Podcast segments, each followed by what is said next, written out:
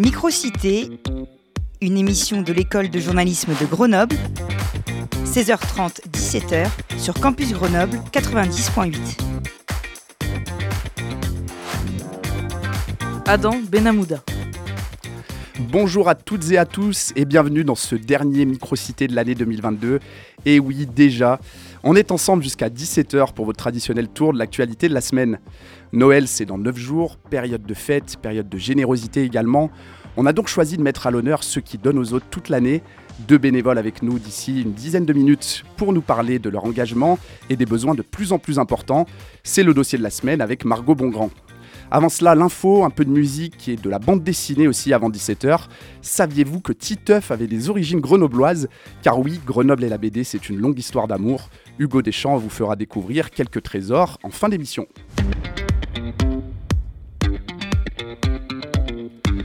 Il est 16h31 sur Radio Campus Grenoble 90.8. Tout de suite, place à votre journal d'information. Bonjour Yara Zirba. Bonjour Adam, bonjour à toutes et à tous.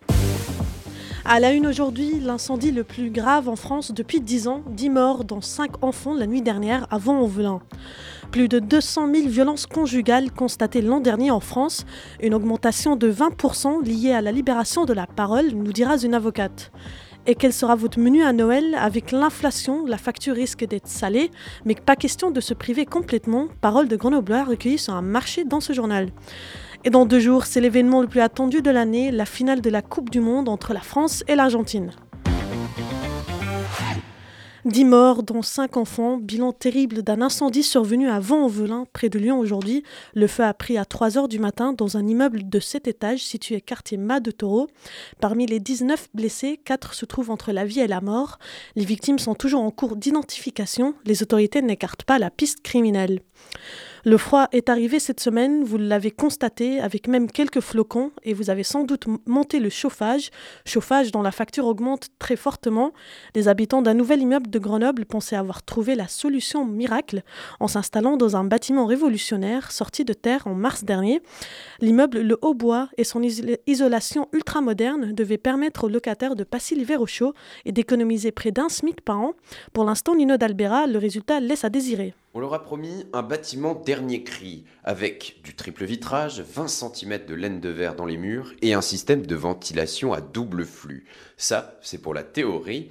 La réalité est tout autre pour Adam, Kélia et leur fille. Moi, la nuit, je suis gelée, mon, lit, quand je rentre dedans, il est gelé. Et quand je suis chez moi, j'ai le nez rouge, donc c'est que forcément, il fait froid, quoi. Ce matin encore, euh, la, petite avait les mains gelées. Du coup, je suis habituée aux températures dans, des, dans une crèche, il fait 19, mais là, c'est pas du tout le cas. J'ai l'impression qu'on se rapproche des 16, quoi. Ça, c'est au cinquième étage, et plus on monte, plus il fait froid. Exemple au septième. Pour me chauffer actuellement, j'utilise des moyens annexes qui sont euh, le four et puis un petit radiateur euh, parce que aujourd'hui je suis pas chauffée du tout chez moi. Si les habitants ont froid, c'est que le système de ventilation n'est pas encore au point.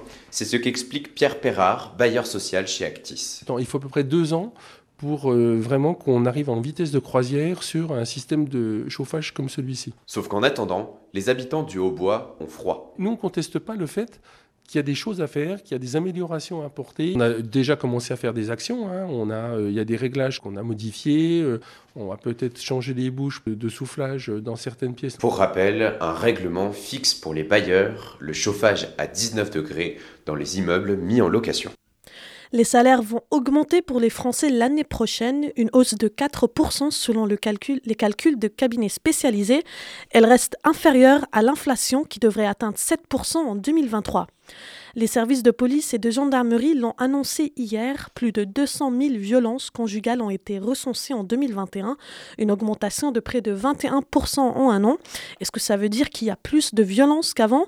Pas forcément. Pour maître Véronique Pigeon, habituée à traiter ce type d'affaires, l'avocate y voit une libération de la parole des femmes le chiffre des violences euh, conjugales n'augmente pas. C'est comme si vous avez un iceberg, et ben l'iceberg est un petit peu plus sorti de la mer qu'avant. Il y a vraiment un effort qui a été fait très nettement au niveau de l'organisation Hein, de la juridiction pour mieux représenter les victimes et puis être présent. Le deuxième point, c'est la question du nombre. Les femmes peuvent mieux parler, plus parler, mais il reste encore beaucoup à faire. C'est très difficile pour une femme de parler des violences qu'elle subit. Ça reste compliqué.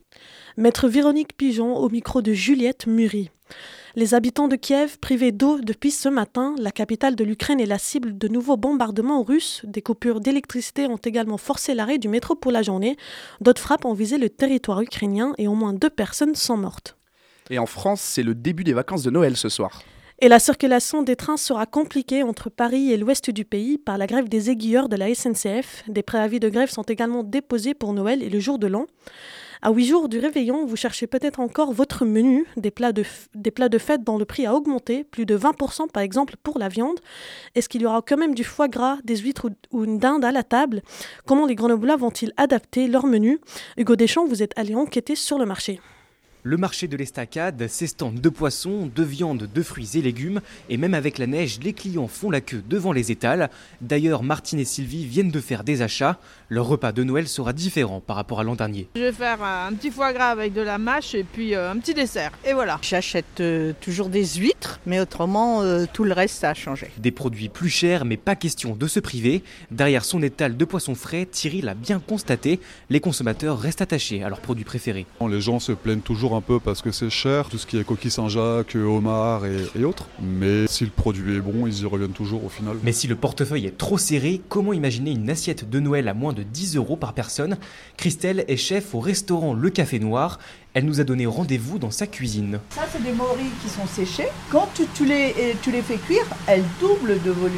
Un petit peu de morilles, c'est pas cher. On peut se faire plaisir pour pas cher. Ici, les morilles, c'est en moyenne 5 euros pour 60 grammes. Et pour l'accompagnement, On peut très bien faire un poulet ou même euh, des cuisses de poulet et mélanger ça avec de la crème fraîche et peut-être aussi un gratin dauphinois. en moyenne, les Français dépensent 130 euros pour les repas de Noël selon le crédit Cofidis. Reportage d'Hugo Deschamps. Des préparatifs aussi dans le montagne. La saison du ski débute vraiment dans les stations iséroises. L'an passé, plus de 10 millions de nuitées ont été enregistrées entre décembre et avril. Et à Champs-Rousse, la, la saison commence timidement. Christopher Hardy, directeur de l'Office de tourisme de la station. Pendant la période des vacances scolaires de Noël, on est à moins 8% sur, euh, sur les réservations de l'année dernière. Par contre, on est passé à plus 9% euh, sur l'intersaison. Et on est euh, exactement comme l'année dernière euh, sur la période de février, c'est-à-dire que nous, du côté de la centrale de réservation, on a déjà presque plus d'hébergements à louer. Des gens qui allaient les autres années dans des stations un petit peu plus premium, qui pouvaient aller à l'Alpe d'Huez une semaine, ben, ils ont peut-être redescendu un petit peu leur rythme de vie, mais pour ne pas se sacrifier de leur semaine de vacances, sont venus chez nous. La station reste ouverte jusqu'à 15 jusqu'au 15 avril. Va-t-il prendre la porte de la Fédération française de rugby? Bernard Laporte, condamné pour corruption cette semaine, est poussé vers la sortie par le comité d'éthique de la FFR qui lui appelle à démissionner. La ministre des Sports avait déjà réclamé sa mise en retrait. Enfin, plus de 12 800 policiers mobilisés demain pour la petite finale de la Coupe du Monde. Le Maroc et la Croatie joueront la troisième place demain à partir de 16h. Les Champs-Élysées resteront ouverts à la circulation demain, mais réservés aux piétons dimanche parce que n'oubliez pas, L'équipe de France est en finale de la Coupe du Monde.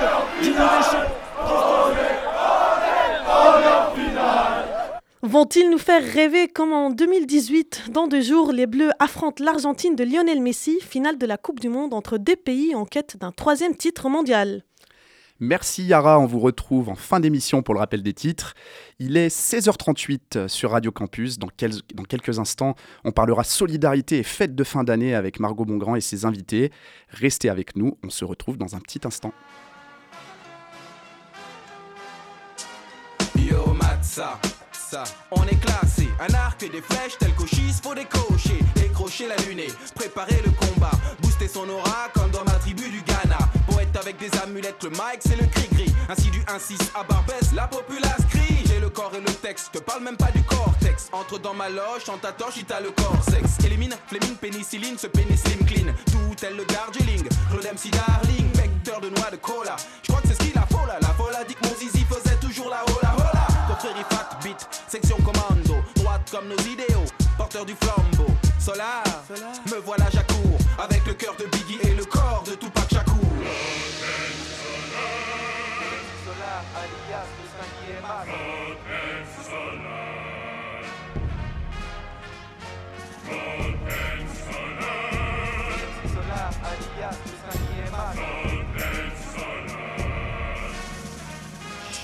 Je suis pas un wagon, je te jure sur la tête Pas de poudre aux yeux, pas de poudre de perlimpinpin.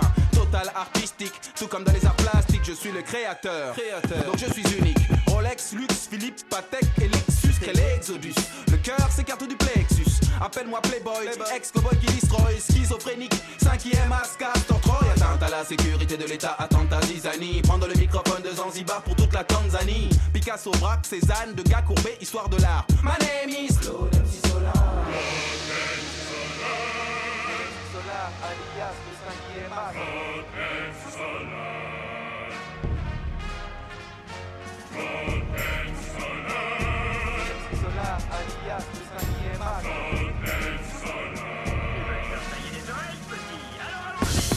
oreilles sont taillées par le vent profilé, nettoyées. Maintenant elles captent telles les RG. Or j'ai pris l'habitude de jouer hors jeu, balançant des flots de feu pow, calibre 22, nos blabla. D'en bas j'avance, telle la guérilla, entraîné en temps de POK ou guérilla. Vous êtes là? Yes sir! Fantasme à moins de soldats, c'est au nom de la prose qu'on fait ça. Les l'étude baba les l'esthétique se révèlent classiques P38 sur fat, big big calibre linguistique Tout pour la musique, c'est pas pensable. Pourquoi comparer Solar puisqu'il est incomparable? Il tue comme Ebola, ouf tel une OPA Perce le ballon d'or, ensuite le repasse à Wea. Fuck tout.com, comme le dit Habib. Laisse-les faire les moutons, Solar c'est l'Aïd.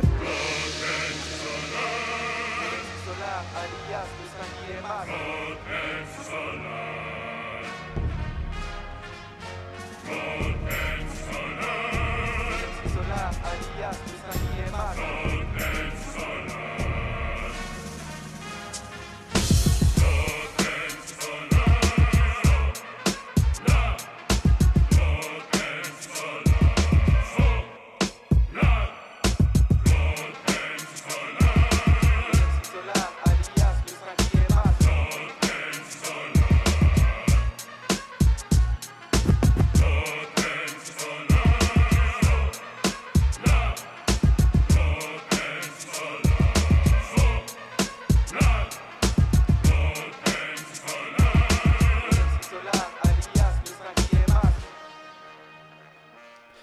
Vous avez sans doute reconnu le Claude MC Solar, c'était le cinquième as sur Radio Campus. Vous écoutez Micro- Microcité, il est 16h42. Le dossier de la semaine. Les vacances de Noël commencent ce soir, place aux fêtes de fin d'année, des moments qui riment avec bonheur pour certains, mais ce n'est malheureusement pas le cas pour tout le monde. Toute l'année, des associations se mobilisent pour aider les personnes dans le besoin et réchauffer les cœurs. Et leur action est encore plus importante en cette période. On en parle tout de suite avec Margot Bongrand et ses invités. Bonjour Margot. Bonjour Adam, et pour évoquer les difficultés de la période et les actions qui sont menées, nous recevons Gérard Vachalde. Bonjour. Bonjour. Vous êtes euh, animateur du centre de distribution des Restos du Cœur Gay-Lussac à Grenoble. Euh, à côté de vous, c'est François Sachet. Bonjour. Bonjour. Vous, vous êtes bénévole depuis une dizaine d'années pour l'association Les Petits Frères des Pauvres à Grenoble.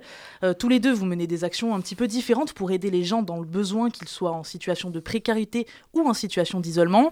Au Resto du Cœur, vous organisez des collectes et des distributions alimentaires, mais aussi donc des distributions de jouets à Noël. Euh, les fêtes approchent. Est-ce que Noël, c'est une période un petit peu plus compliquée que les autres, Gérard Vachalde Euh, c'est plus compliqué pour nous. Euh, c'est bon, les gens sont plus heureux parce qu'on leur donne des jouets, ils n'ont pas trop les moyens d'en avoir. Euh, donc c'est très compliqué parce qu'on a, je sais pas, 600, 700 jouets à distribuer en même temps que l'alimentaire. Donc euh, ça mobilise beaucoup de bénévoles et puis un- il faut une certaine patience pour que les gens puissent avoir les deux, le- leurs jouets et aussi leur distribution alimentaire normale. Et euh, justement, les fêtes, c'est aussi un moment où les personnes peuvent être plus isolées. Euh, selon un sondage IFOP, près de 10 millions de Français vont passer les fêtes de fin d'année seuls. Euh, Qu'est-ce que vous, vous mettez en place pour les aider, François Sachet? Oui, tout à fait. C'est pas une période plus compliquée, c'est une période plus essentielle pour notre association, puisqu'effectivement, pendant ces périodes de fête, les gens sont plus seuls, puisque l'activité de fond de notre association, c'est d'aller vers les gens qui sont dans la solitude, sur tous les plans, et que les périodes de fête sont effectivement un temps où les gens sont, euh, demandent des contacts et se sentent plus seuls à cause de, de l'effervescence de Noël qu'il y a autour. Et du coup, pour, euh, pour les aider concrètement, qu'est-ce que vous, qu'est-ce que vous faites dans ces périodes-là Alors, c'est un point important dans notre, euh, dans notre association. On- le repas de Noël est essentiel. Le repas de Noël est également les visites. Soit les personnes peuvent se déplacer, auquel cas elles vont à un repas que nous organisons, avec quelquefois la plupart du temps une, animation derrière. Euh, si les personnes ne peuvent pas se déplacer, nous allons vers elles et un, certain nombre de bénévoles avec des colis euh, vont chez, les personnes euh, euh, accompagnées pour leur faire une visite euh, spéciale Noël. D'accord, vous nous parliez donc d'un repas de Noël organisé par votre association, donc les Petits Frères des Pauvres. Euh, D'autres infrastructures aussi, comme euh, le Club des retraités des Eaux Claires, par exemple, organisent ce genre d'événement. Léa Surmely s'est rendue à l'un d'eux, on écoute. Les cannes à la main, un groupe de retraités aux cheveux blancs s'attable, c'est repas de Noël aujourd'hui. Un employé improvise un karaoké, la sono crache à fond, mais ça ne semble pas déranger ses oreilles fatiguées. Irène et Simone, deux habitués des festivités. Chaque année, on est fidèles, euh, on dit plus comme avant, euh, toute seule on ne laisse pas sortir.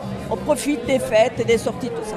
Tu en as toujours besoin des autres. En cuisine, les plats débordent. Les employés dressent les dernières assiettes sous le regard de Jean-Louis Traiteur. Lui aussi passe un bon moment. Ce qu'il aime le plus, c'est cuisiner pour faire plaisir aux gens. Aujourd'hui, ils ont choisi du foie gras, du gratin de cardon avec une mousse de brocoli carotte et un petit suprême de pintade avec des morilles. Un repas de Noël impossible sans Daniel, l'organisateur depuis plus de 30 ans. Pour lui, c'est une façon de créer du lien social. On n'est pas de la génération Internet, on n'est pas de la génération du téléphone portable. Cet instant festif me permet de rencontrer des personnes à qui je parle d'autres possibilités de sortir de leur isolement. Et c'est ça qui est important, c'est de donner le sentiment aux gens qu'ils font encore partie de ce qu'on appelle la société. Et cette année encore, mission accomplie pour Daniel. La joyeuse bande de retraités est repartie ravie. Certains passeront Noël avec leurs petits-enfants, d'autres seront seuls pour les fêtes, comme environ 2 millions de personnes âgées en France chaque année. On l'a donc entendu, les personnes qui sont seules, elles ont réellement besoin de lien social. Euh, là, c'était dans le cadre d'un club. Euh, vous, François Sachet, avec l'association euh, Les Petits Frères des Pauvres, est-ce que c'est un public qui est difficile à aller chercher? Difficile à aller chercher, non. Malheureusement, il y a beaucoup de gens qui sont seuls, donc on est au courant de, cette, cet isolement par des contacts divers, des coups de téléphone qui sont donnés à l'association, soit également par le biais des CCRS, par le biais d'autres associations. Euh, il y a toujours des personnes isolées tout au long de l'année, encore plus à Noël, donc les contacts euh, sont fréquents. C'est la raison pour laquelle aussi nous avons toujours besoin de bénévoles, comme toute l'association de... Voilà. Et, justement, ces personnes qui sont seules, c'est pas forcément elles qui, viennent vous chercher pour vous demander de l'aide, c'est plutôt leur, leur entourage. Voilà, voilà. Quelquefois, ce sont des personnes elles-mêmes qui ont entendu parler de, cette association et qui ont un vrai besoin de contact et qui prennent leur téléphone et qui nous appellent. C'est également euh, assez fréquent. Nous avons également euh, dans un studio un petit, des contacts réguliers euh, avec quelqu'un qui fait spécifiquement des, appels des, des- échanges téléphoniques avec des personnes qui ont appelé ou qui vont appeler. Et donc, vous le disiez, il y, a- plus de personnes seules en ce moment. Il y a aussi plus de personnes qui sont dans le besoin. Euh, lors du lancement de la campagne hivernale des Restos du Cœur, il y a eu 12% de bénéficiaires en plus par rapport à l'an dernier. Euh, Qu'est-ce que ça représente Comment ça se traduit à vous, à Grenoble, euh, Gérard Vachal? À Grenoble, je vais parler du centre de Gay-Lussac. Nous, on a à peu près actuellement entre 700 et 800 euh, familles. Donc, euh, à une moyenne de 3 par personne. Voilà. C'est 2400 repas qui sont euh, par jour euh, d'ouverture. Et on a aussi maintenant eu un changement aussi au niveau des gens. C'est-à-dire qu'on a de plus en plus de jeunes, étudiants par exemple. Et on a aussi des retraités, ce qu'on avait beaucoup moins avant. Et puis bon, après une population comme le- les Ukrainiens ou euh, les, gens en situation euh, irrégulière. Donc ça fait euh, un, un accroissement, 12%, je pense qu'on est un peu loin. En été, par exemple, on avait 550 familles à Gay-Lussac en 2021. On était 900 en 2022. Donc c'est un peu plus que 12%. D'accord, donc vous nous, vous nous dites que la- les, les bénéficiaires, le nombre de bénéficiaires augmente, Mm. euh, mais aussi leur, leur profil change. Vous dites qu'il y a, il y a plus d'étudiants. Euh, Est-ce que le Covid a changé quelque chose, vous pensez, ou c'est simplement dû à l'inflation euh, Non, actuelle? c'est beaucoup dû à l'inflation. Le Covid a changé dans le- la manière de distribuer. On n'a jamais fermé le- les portes. Donc on distribuait différemment. Donc on a toujours eu beaucoup de, de demandes. Euh, les étudiants, c'est un petit peu différent. On essaye de trouver un- maintenant euh, on va dire des, distributions spécifiques pour eux, qui ont des besoins souvent un petit peu différents et qui demandent euh, une autre attention. Chez nous, ils ont, euh, je dirais, moins de, contraintes au niveau des horaires. Ils peuvent venir plus facilement les jours quand ils peuvent pas, ou en examen et autres, ils peuvent changer de jour facilement. Justement, je voudrais vous faire réagir à, un témoignage d'un responsable bénévole qui est dans une association étudiante. cette association, c'est Génération Précarité. on écoute Anthony Youssef. On a de la chance, on est dans une ville, Grenoble, où il y a une politique sur les questions de précarité qui est assez volontariste, que ce soit de la ville ou des associations, il y a un tissu associatif qui est assez bien euh, doté, donc il y aura des activités pour Noël, pour les étudiants et les étudiantes, pour les jeunes, pour les personnes âgées, mais effectivement, il faut être capable d'avoir le réflexe d'aller pêcher la bonne information sur telle association ou tel service municipal qui pourrait faire un événement. La question c'est est-ce que l'information elle est lisible et accessible pour les personnes qui pourront en bénéficier? Justement, est-ce qu'aujourd'hui, il est là aussi l'enjeu? C'est-à-dire qu'il y a des, associations qui existent, euh, mais il faut que les personnes dans le besoin puissent trouver les informations. Est-ce qu'il est là l'enjeu aujourd'hui, euh, François Sachet Je ne sais pas si j'ai bien compris votre question sur l'enjeu. Euh, oui, il y a... Toujours besoin de, il y a, toujours des besoins des, gens qui sont dans l'isolement, comme je vous le disais, dans l'isolement à tous les niveaux, économique, relationnel, familial. Euh, des isolements de santé aussi. Euh, est-ce qu'il y a un enjeu plus important aujourd'hui? Non, je, rebondis sur ce que vous disiez tout à l'heure sur le Covid. Je pense que le Covid a été effectivement euh, difficile pour des associations comme la nôtre parce que nous, sommes basés sur des contacts essentiellement sur des visites. Donc forcément, le Covid a été un empêchement quelque part. mais on a continué bien évidemment à faire notre, notre bénévolat auprès de ces personnes. Euh, l'enjeu est toujours le même, c'est-à-dire aller chercher, trouver ces gens et puis être près d'eux. Euh, voilà, ce qui est important, c'est d'être près d'eux, d'être dans, une, proximité, dans la continuité. Et puis, euh, nous tenons beaucoup également, nous avons une belle cohésion aussi au sein de notre association qui est importante entre, entre bénévoles, salariés, non, salariés, bénévoles et les personnes accompagnées. Et justement, euh, vous faites euh, beaucoup référence aux, bénévoles. Euh, est-ce que en ce moment, les, associations, elles tournent correctement ou, alors on, manque un petit peu de, bras, Gérard Vachald? On manque toujours de bras, puisque on va dire que les bénéficiaires augmentent à vitesse grand V, et on n'a pas forcément la même chose au niveau des bénévoles. Donc après, le, les bénévoles, on a besoin de bénévoles aussi à long terme, c'est-à-dire des gens qui s'engagent sur des missions spécifiques. Autrement, euh, dirait un, chef de centre, euh, on ne peut pas tout faire. quoi. Disons qu'on fait beaucoup de choses, on fait de la, une collecte nationale, on, fait, on essaye de faire des choses comme les jouets et autres. Donc ça, ça mobilise beaucoup de temps, en dehors des distributions. Et donc, on a fait aussi euh, une ouverture le samedi matin pour justement essayer de capter plus les bénéficiaires, on va dire, étudiants, et aussi des bénévoles étudiants qui peuvent euh, venir donner un coup de main pour la distribution. Et euh, vous, vous, nous l'aviez dit aussi, être bénévole, c'est avant tout donc donner de son temps aux autres. Mm. Euh, on va entendre Marine et Géraldine qui sont bénévoles pour les Restos du Cœur. Les temps sont durs pour tout le monde et je trouve qu'ici c'est une manière de, de, faire du bien aux autres et par répercussion on se sent bien de faire du bien, voilà tout simplement. C'est vrai qu'il y a des besoins et c'est pas toujours facile. Puis il y a des moments où en, équipe il y a des choses chouettes qui s'échangent aussi, hein, c'est important. François Sachet, euh, c'est aussi ça, être bénévole, c'est des bons moments. Qu'est-ce que vous voudriez dire aux gens qui, qui, voudraient peut-être s'engager? Écoutez, je crois que c'est un échange euh, aussi bien, bien évidemment, pour les personnes que l'on accompagne, qui ont besoin de ces contacts dont on parlait, mais également c'est un, pour ceux qui s'engagent dans, cette, dans ces actions de bénévolat. Je crois qu'il y a un vrai enrichissement, il y a un vrai échange, et tous ceux qui passent par notre association le disent. Euh, on passe, que, que l'on soit étudiant d'ailleurs, ou professionnel, ou retraité, on a un petit peu tous les âges, de toutes les générations. Euh, moi, je dis un grand merci surtout aux jeunes qui arrivent aussi. Euh, on en a besoin. il y a beaucoup de vieux, mais on a besoin de jeunes et qui viennent donner un petit peu de temps de leur, euh, à côté de leur étude ou à côté de leur début de, profession. Et ça, c'est merveilleux. Et je pense que c'est, pour répondre directement à votre question, il y a, un vrai enrichissement dans les deux sens. Donc, donc c'est tout, voilà, c'est du gain. ben super, ben on, encourage du coup tous ceux qui nous écoutent et qui veulent être bénévoles du coup à se tourner euh, vers le site internet des Restos du Cœur ou des Petits Frères des, Pauvres. Merci beaucoup à vous deux d'être venus en direct sur le plateau de Microcité.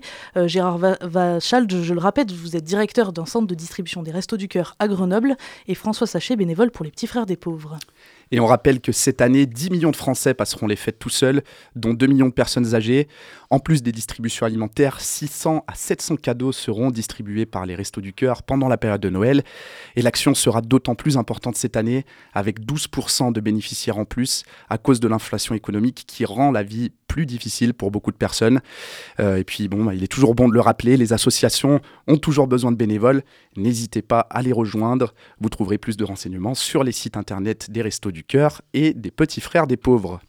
Merci à vous trois, en tout cas. Vous pourrez retrouver cette interview en podcast sur campusgrenoble.org. Microcité, ça continue. Microcité, en direct jusqu'à 17h. Si on vous dit Angoulême ou Bruxelles, vous pensez certainement à la bande dessinée, mais ce ne sont pas les seules villes où le 9e art revendique une grosse histoire. Entre librairie, exposition, trésors cachés et auteurs, Grenoble est aussi une capitale de la bande dessinée à sa manière, Hugo Deschamps. D'abord, cette véritable caverne d'Ali Baba, située dans le quartier des antiquaires de Grenoble, le couvent Sainte-Cécile. Ici, il y a une dizaine de milliers d'ouvrages et en grande majorité, ce sont des bandes dessinées. Ah, super. Ça, c'est la première édition de Titeuf. Au départ, il est publié en noir et blanc. Ah ouais, ouais, ouais, c'est énorme. Hein. Le premier exemplaire de Titeuf, il date de 1993, un trésor parmi tant d'autres dans cette immense bibliothèque de 4 étages, des collections à perte de vue, premières éditions d'Akira, Mafalda, Picsou, du manga, du roman graphique, de la bande dessinée franco-belge, ici les albums abondent, c'est le siège social des éditions Glénat, Aurélie Perret est responsable des collections. À chaque fois qu'un titre sort, il est automatiquement placé dans cette bibliothèque. Aujourd'hui, on estime à peu près à 30 000 ouvrages publiés depuis le début de la maison, puisque quand on est arrivé ici, on avait à peu près 20 000 ouvrages et qu'on publie environ 800 titres par an. Glénat, c'est un poids lourd de la bande dessinée en France, plus de 2000 auteurs publiés, des œuvres cultes à l'appel, et c'est bien à Grenoble en 1969 que la maison voit le jour. Jacques Glénois est dauphinois, c'est aussi pour ça qu'il avait à cœur de fonder son siège social à Grenoble, et c'est aussi pour ça que le siège social est toujours à Grenoble aujourd'hui, même si on est obligé d'avoir des bureaux du côté de Paris parce que le métier du livre et le monde du livre se passe aussi beaucoup à Paris.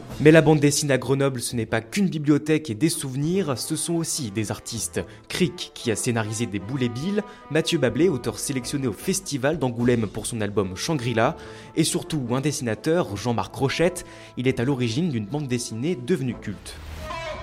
C'est le transpersonnage. Voici comment nous survivons. En 1984, il publie le Transperce-Neige. Aujourd'hui, c'est même un blockbuster au cinéma et une série sur Netflix sous le nom de Snowpiercer. Stéphane Soulier est libraire depuis 20 ans. C'est une BD qui a, qui a, quelques années derrière elle, mais qui est une BD qui est, qui est appréciée, qui est aimée, qui est encore lue aujourd'hui, qui est lue internationale, qui, a, qui fait sens dans une culture bande dessinée, dans une culture populaire. Une star qui est justement à l'honneur en ce moment même à Grenoble. Une exposition lui est consacrée à la galerie Momie. On y découvre son attachement à ses origines. Jean-Marc, son œuvre, elle reflète de son attachement à sa localité. Quand on lit ces trois dernières bandes dessinées aux éditions Casterman, on voit bien euh, la première, elle froide, il explique quelle est sa vie, comment son parcours artistique s'est formé, comment son amour de la montagne s'est formé. C'est une histoire que beaucoup de Grenoblois ont dû partager à un moment dans leur vie. Dans les pièces de la galerie, on peut voir des planches originales, des affiches, des nus et même des bronzes. Une exposition pour les passionnés, mais pas seulement. C'est mon amie qui m'a amené là parce qu'elle sait qu'on aime beaucoup Jean-Marc Rochette. Voilà, donc on est venu découvrir euh, ce qu'il faisait. Parce qu'en fait, c'est un art et c'est très joli en tableau. Moi, je suis pas très bande dessinée, mais des expos comme ça, ça peut m'accrocher. Le dessinateur grenoblois a d'ailleurs reçu le prix RTL de la bande dessinée pour son dernier album La Nouvelle Reine. L'exposition qui lui est consacrée à la galerie Momie, rue Lafayette, dure jusqu'au 31 décembre. Ouais, on va Une exposition ouverte les mercredis et vendredis après-midi et les samedis de 10h à 19h. Il est 16h58, le rappel des titres avec Yara Zirba est ouverte pour déterminer la cause de l'incendie survenu aujourd'hui à Vent-en-Velin, près de Lyon. Le bilan le plus grave en France depuis 10 ans 10 morts, 19 blessés, dont 4 personnes entre la vie et la mort. Week-end calme au niveau de la circulation des trains. La ligne Paris-Bordeaux est perturbée ce week-end. Des grèves sont prévues à Noël et Nouvel An. Les vacances commencent aussi avec du foot. Le Maroc affronte la Croatie demain pour la troisième place en Coupe du Monde. La France jouera le titre contre l'Argentine dimanche à 16h. Enfin, pas de neige ce week-end en Isère, mais il fera froid, jusqu'à moins 1 degré attendu à Grenoble demain, 0 degré dans le nord et moins 2 dans le sud du département. Et oui, Microcité, c'est fini pour 2022. On a été très heureux d'être avec vous cette année. Une pensée toute particulière pour les L5 qui vous ont accompagné de janvier à mars, mais également pour Louis et Sarah, nos techniciens, sans qui cette émission ne pourrait avoir lieu. Et puis, bien sûr, une grosse pensée pour Seb, notre maître Yoda à nous, et pour Nicolas qui nous a bien aiguillés durant toute cette semaine. On se retrouve le 27 janvier pour la première de 2023. En attendant, toute l'équipe vous remercie de votre fidélité et vous souhaite de belles fêtes de fin d'année. Prenez soin de vous et bien sûr, allez les bleus. À ciao, bonsoir.